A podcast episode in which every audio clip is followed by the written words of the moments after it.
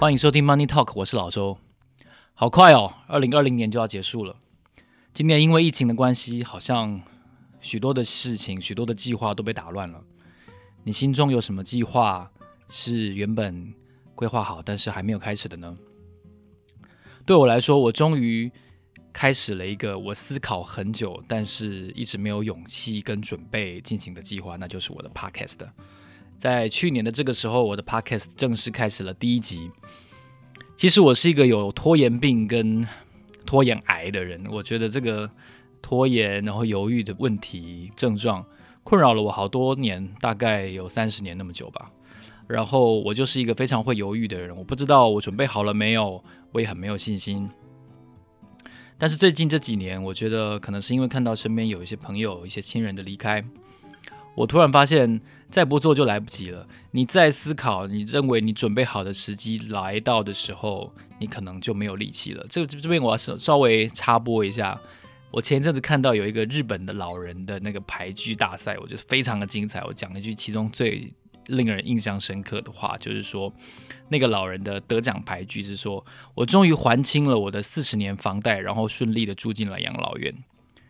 哇，我觉得这句话看到的时候后坐力真是超级强的，你就是觉得，哎，对啊，顺利的住进了养老院，然后你这个房子是要拿来干嘛？是要当遗产吗？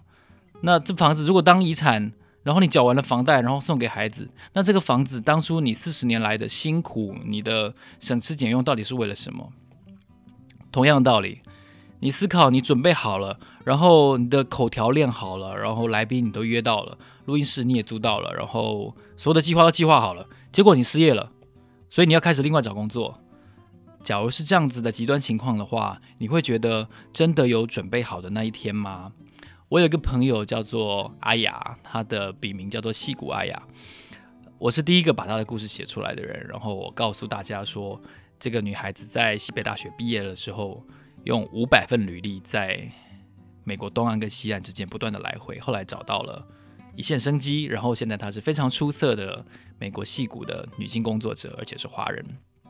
我觉得她的故事也给我很多的准备的一些启发，就是你要开始做，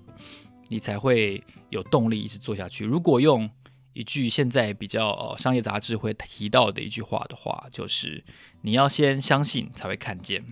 我觉得在我们上一辈的人，很多人都是要先看见才会相信，特别是。呃，比如说生意人、企业家，因为他们有实际上的需要，比如说台湾是一个中小型的制造业为主的社会，而且都是出口，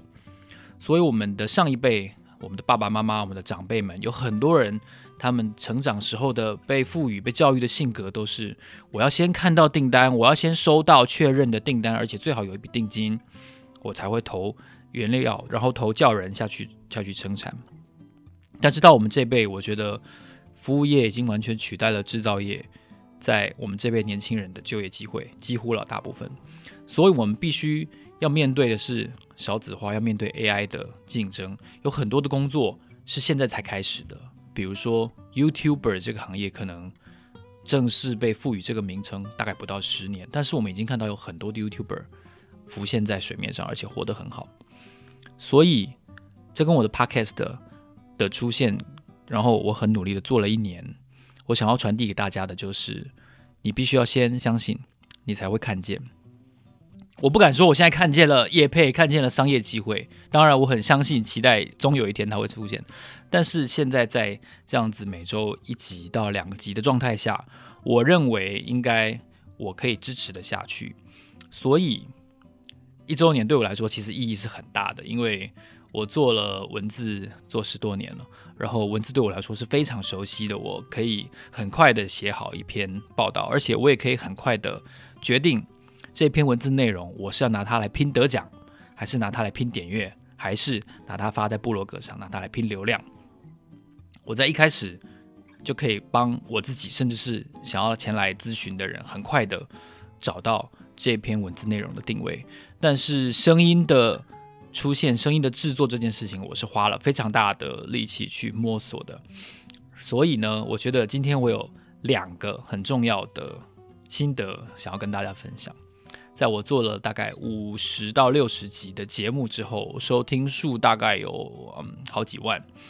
那我想这样子的数字大概也已经足够给大家一些小小的建议。如果你是一位已经哦，比如说百灵国或者是科技导读这样子等级的头部效应等级的作者的话，我相信你可能不会把我的经验放在眼里，因为你们有更宏观的成就的经验。不过，如果你是一个想要开始嗯所谓的自我品牌也好，你想要开始做 YouTuber 或者想要开始做 Podcast 的节目。都可以，我认为我的一些小小的经验，特别是在 Podcast 上面，可以给大家作为一个借鉴。首先，我觉得我最大的犯过最大的最大的错，这点最重要，所以我要最先讲，就是我在社群方面的分享跟推播做的不够好。为什么呢？因为呃，毕竟我觉得我还是一个目前还有正职工作的人，而且我正职的工作其实占用了我蛮多时间，然后我必须要花心思去管理整个媒体的流量，然后我需要去约作者，然后找到更好的作者，而且同时维持现在好的作者的流量。所以其实，在工作之余，我要分更多的心思在做内容的时候。Podcast 的内容加上我原来工作的内容，其实就已经占据了大部分。那老实说，我觉得每一个人其实都有想要留在舒适圈的那种冲动。我觉得做社群哦，做推播或者说嗯做小编这件事情，对我来说还是挺困难的。我要用一个嗯很专业的角色来做引言的写作呢，还是我是要用那种很白烂的？粉丝团的小编的角色，其实这一点我还一直拿捏不太清楚，所以我觉得我在社群方面的耕耘不够，所以声量就不够。前阵子在 Q Search 的网页上面公布了一个搜寻的报告，我看到我的呃朋友就是 IEO 看什么，他也是上榜了，然后他是一个我不知道他现在按赞有多少，好像七万还八万，还蛮高的。然后他是一个都不露脸的知识型的 KOL，他现在也有 Podcast，我觉得。他就是一个在推播内容上可能很充分的流露个人化的性格，但是他又不露脸的那种小编。所以以不露脸来说的话，我觉得我的社群方面可以做得更好。不管我用的是 IG，或者是在这每一集节目上面的介绍，或者是在粉丝团的推播，我好像还没有找到一个平衡点，甚至是说，其实我没有充分的时间去把。每一个社群的平台的内容，因应他们的特色，比如说 IG 当然是图片，然后粉丝团可能是比较多的文字跟连接，因应这些特色来做比较个人化的设计，这点我做不好。所以我觉得，虽然我的内容感觉上从自己一个人的单口的形式，然后到早期我跟海明一起主持的形式，或者是我们两个人一起访问。来宾的形式，其实这三种形式，我的内容我都还蛮有自信的。我觉得在准备上，特别是我还租了一个非常专业的录音室，我觉得不管这个收音品质也好，或者说是主持的风格、主持的感觉，虽然现在没有一个很可爱的妹妹，但是整体来说应该还是在水准之上。不过好像收听次数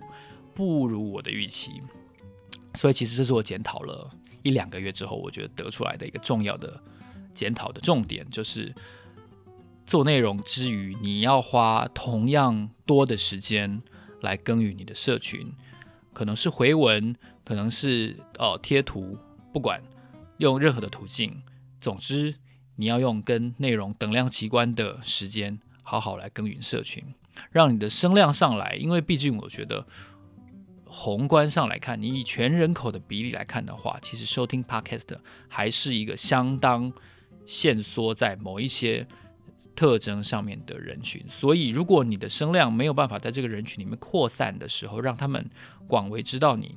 其实你的节目的收听数就不容易上来。好，好好耕耘社群，这是我第一个结论。第二个结论是什么呢？就是我觉得更新频率是非常重要的。我刚刚提到内容的重要性，还有社群的重要性，很多人会尝试做最少限度，也许是一周一更，然后。不一定更新频率，其实是我最不建议的。我觉得宁宁可你把时间拉长到甚至两周一次，或者是十天一次都好，但是你必须是一个固定的形式。为什么呢？你想想看，我拿我最熟悉的媒体来说好了，日报每天出八大章，杂志每周、每月或者是双周出一本，月刊也是一个月出一本。然后呢，你很少会看到号外。号外都是什么时候？我记得上次看到号外，真的记不得是韩国瑜当选吗？还是韩国瑜被罢免？还是蔡英文当选？总之，它是一个非常罕见的，而且特定重大的政治、社会、经济事件的时候，它才会报纸才会发号外嘛。所以你不会期待号外在今天出现，你当然就不会觉得哦，这个这个号外是值得一看，除非这是一个很重要的议题。如果我刚刚提到的韩国瑜跟蔡英文你都不关心的话，你当然就不会觉得号外是一件。值得收藏的重要的事情。反观 Podcast 的节目规划形式，其实也是如此。我觉得，与其你拿捏不准我到底多久可以产出一集，然后有的时候五天，有的时候八天，然后最近突然很有空，或者是最近突然文思泉涌，我就三天出两集。我认为你要打法要慢下来，稍微慢一点。你先思考一下，如果我两周出一集，我能够保证我一年。哦，做二十六集的话，那我觉得你先敲下这个频率。同样的，如果你确定你可以每周做一集，呃，哪怕一周一集只有七分钟、十分钟，或者是像我今天准备的哦，十三分钟左右都好，你一定要先把你的频率固定下来。这样子，不管是路过的读者用户，或者是已经订阅的读者用户，他们才会知道你对这个节目的期待跟承诺是什么。这一点是非常重要的。所以，这是我第二个想要给大家的建议，就是把你的频率固定下来，两个礼拜没关系，或者说，好像那个，我比较年年纪比较大一点，像那个大帽黑瓜哈，那每个月有有我刚刚被假财哈，那那样那样子也是可以的，就是每个月初一十五做两集，那样子的情况也 OK。不管如何，总之先把你的频率固定下来，一来告诉你的用户，你这个时候一定会听到我；二来你也要给自己期待跟约束。我这个时间之前一定要把节目做出来，所以这两点是我认为非常重要的，给过去一年的我总结的教训。那这当然不是一个据点，我觉得这是一个逗点。接下来我在现在这个频率上力所能及的话，我当然会再尽量多加一些内容。同时，我也希望让阅读的场景的用户能够看到我在文字之外，我同时。有把这个节目用声音的形式呈现，所以我过去访问的，比如说杨礼轩也好，李柏峰，然后收听数最多的四大 Podcaster，股癌、敏迪、科技导读跟马里欧陪你喝一杯，这四个我觉得很做的很到位的 Podcast，他们代表了四种完全不一样风格，而且。好像真的没有什么人访问到古埃，我觉得厚脸皮还是蛮重要的。顺便补充一下，这个访谈型的节目是大家很常尝试的，很希望尝试的，特别是访谈各种工作。哦，有有，我听到有一个节目叫做《百工图》，然后等等的各种工作是一个大家很喜欢、很喜欢去尝试的。可是访谈你最常遇到的就是拒绝。我和我以前就会跟一些新新人记者、新进的同事讲说，记者的工作就是被打枪，就是被拒绝，因为你不可能一次就约到张忠谋，你一次就约到 Taylor Swift，你是谁啊？不可能的事情。那我我被古癌拒绝了，其实有。有两次，然后他已读不回三次，所以严格来说，我约他之前已经被他打枪了非常多次，所以我并不是说约到古癌很厉害，但是你必须要做好准备，如果你的节目形态是访谈形式的话，那你一定会经常遇到拒绝，所以呢，这就回到刚刚频率那件事情，所以你的储备一定要更多，你一次可能要最好约到。四级的人选你都确定下来了，这样子你才能够把握说，诶，也许接下来四个礼拜、四个月的节目才有了着落。你不要说哦，我我今天二十号，然后我下个月一号又要再播一集新的，但是我到二十号都还没有人，我这个月只好空空白开天窗了。这样子你的用户。就又错失了一次跟你相遇的机会，而且你也没有办法掌握你自己产出的进度，然后你就很有可能做不下去。这不是你的问题，这是习惯的问题。所以你要先建立那个习惯，这是用户的习惯，也是你自己产出的习惯。我认为这三点是给大家很重要的建议。未来也希望大家在 Apple Podcast 的评论给我更多的回馈。当然，我相信不是每个人都愿意在这里提出很多很多的建议。但是，哪怕只是几句话，我给我也看到有给我一颗星的，然后告诉我说他听了我的节目，听到快要睡着，然后或者说我都没有准备好。当然，我还是会难过，但是我不会因为你的一颗星就不做了这个节目，因为我觉得这是我自己的兴趣的实践。我也希望把更棒的内容，用我最擅长的文字以外。的新的声音这种形式来传递给大家，所以同样的，如果你听了这集节目，你对我刚刚总结的三个教训，第一个，内容的形式必须跟社群的用心同等；第二个，你的更新的频率是非常重要的，要把它做固定下来；第三个，如果你要做访谈的话，你一定要做好被打枪的准备，而且你要做好很多人次的备份，这样子你的节目才能够持之以恒的做下去。如果你对这三点也有共鸣，或者是你希望开始做个人品牌、做 Podcast 的话，记得到 Apple Podcast 上面给我一个评论，然后给我打五颗星。